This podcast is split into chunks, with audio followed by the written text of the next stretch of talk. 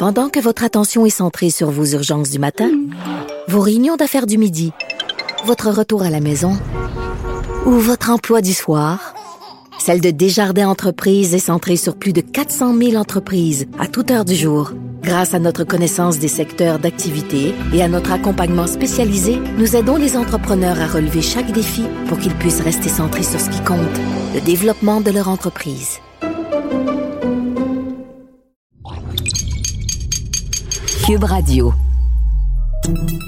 Salut, c'est Charles Dran avec l'équipe dans 5 minutes. On s'intéresse aux sciences, à l'histoire et à l'actualité. Aujourd'hui, on parle de poison. Ça a fait les manchettes récemment. L'opposant politique russe Alexei Navalny a été empoisonné par un agent neurotoxique, le Novichok. Il a survécu et la Russie nie toute implication, comme pour la demi-douzaine d'autres cas d'opposants au Kremlin hospitalisés dans des circonstances similaires depuis 15 ans. Ça fait quand même très guerre froide, hein? Mais quand même, ça fait des milliers d'années que partout sur Terre, les humains s'empoisonnent. C'est quasiment une tradition. Comment est-ce qu'on a inventé ça? D'où ça vient, le poison? Comment son usage s'est popularisé et diversifié? Est-ce que, par exemple, les sorcières du Moyen Âge utilisaient vraiment de la mandragore pour intoxiquer leurs victimes? Baptiste Zapirin nous raconte la petite histoire du poison dans nos civilisations. Tout est poison, rien n'est poison, c'est la dose qui fait le poison. Cette phrase a été prononcée il y a 500 ans par le fondateur de la toxicologie, Philippus Aureolus Theophrastus Bombastus von Hohenheim, un homme que ses interlocuteurs désespérés ont fini par surnommer euh, Paracels.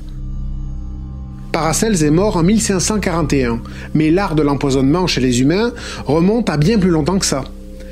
Il y a 18 000 ans, au Kenya, les chasseurs étaient confrontés aux toxines de certaines plantes et ont découvert que s'ils en enduisaient leurs flèches, ils pouvaient éliminer leur proie plus rapidement. L'usage du poison se banalise dès l'Antiquité, et pas juste pour la chasse.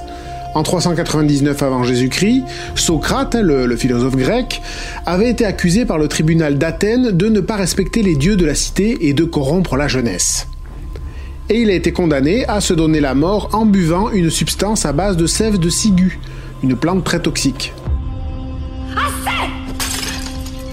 Pour Cléopâtre, morte en 30 avant Jésus-Christ, le mystère demeure. Est-ce qu'elle s'est donné la mort en se laissant mordre par un serpent venimeux, en buvant elle-même du poison? Est-ce qu'elle a été assassinée? On ne sait pas trop, euh, les sources ne sont pas très fiables, mais euh, l'image de la reine égyptienne empoisonnée reste ancrée dans les mémoires. C'est un peu plus tard, hein, au Moyen Âge et à la Renaissance, que le poison a connu ses heures de gloire comme instrument d'assassinat politique. Il faut dire que c'est une époque où apparaissent les boutiques d'apothicaires, les ancêtres des pharmaciens si on veut, mais euh, en moins réglementé on va dire. Hein. Des boutiques où on pouvait donc se procurer euh, toutes sortes de produits bénéfiques pour la santé, mais parfois toxiques avec le mauvais dosage. La famille des Borgia en Italie est très connue pour son rapport avec le poison, il y a même une série télé là-dessus. Les Borgia en utilisaient de toutes sortes des poisons, à base de mercure, d'arsenic, de phosphore, de pavot, de ciguë, de plein de choses. Le prince César Borgia portait même une bague à poison au doigt, une bague qui lui permettait de terrasser son ennemi en lui serrant tout simplement la main. Son père, le pape très contesté Alexandre VI, est mort en buvant un vin ou en grignotant des sucreries empoisonnées, on ne sait pas trop, il paraît en tout cas que ça lui était pas destiné. Moyen Âge et Renaissance, ce sont aussi les époques célèbres pour leurs sorcières, entre guillemets. En fait, souvent des accoucheuses guérisseuses qui avaient une grande connaissance de la nature et donc des plantes, des remèdes et des poisons. Ah, et alors les sorcières faisaient très peur. Hein. C'était des femmes, déjà, qui en savaient beaucoup, ensuite, et capables de manipuler des plantes potentiellement toxiques. La mandragore, par exemple, ou sa cousine, la belladone, qui peut provoquer des hallucinations, des convulsions, ou même la mort. Pourtant, à la base, le poison, c'est juste ça. Hein. Des plantes, des baies, des produits présents dans la nature. Hein. On trouve de l'arsenic dans tous les êtres organiques, par exemple. Et tout ça, ben, ça devient du poison une fois préparé pour ça, une fois bien dosé. Les toxines peuvent ensuite être mélangées dans la nourriture ou la boisson sans qu'on sente le goût. Elles peuvent être respirées, injectées directement dans le sang, tuées rapidement ou lentement des jours plus tard. Ça peut bloquer l'ADN ou paralyser les muscles. Mais euh, préparé différemment, on peut en tirer des effets bénéfiques pour la santé. Question de dosage toujours.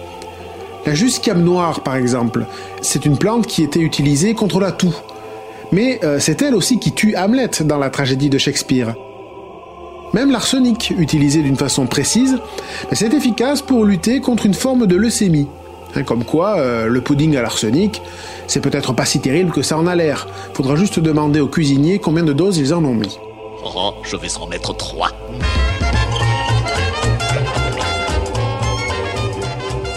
Ah, le pudding à l'arsenic. Même au temps des Gaulois, on s'empoisonnait avec style.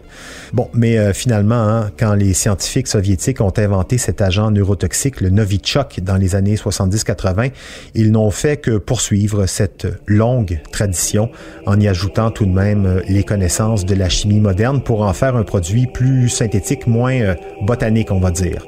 Surtout que les guerres mondiales sont passées par là et, avec elles, les grandes puissances ont développé des armes chimiques qui agissent elles aussi comme des poisons, mais à grande échelle, le gaz moutarde, l'agent orange, c'est ça, des poisons.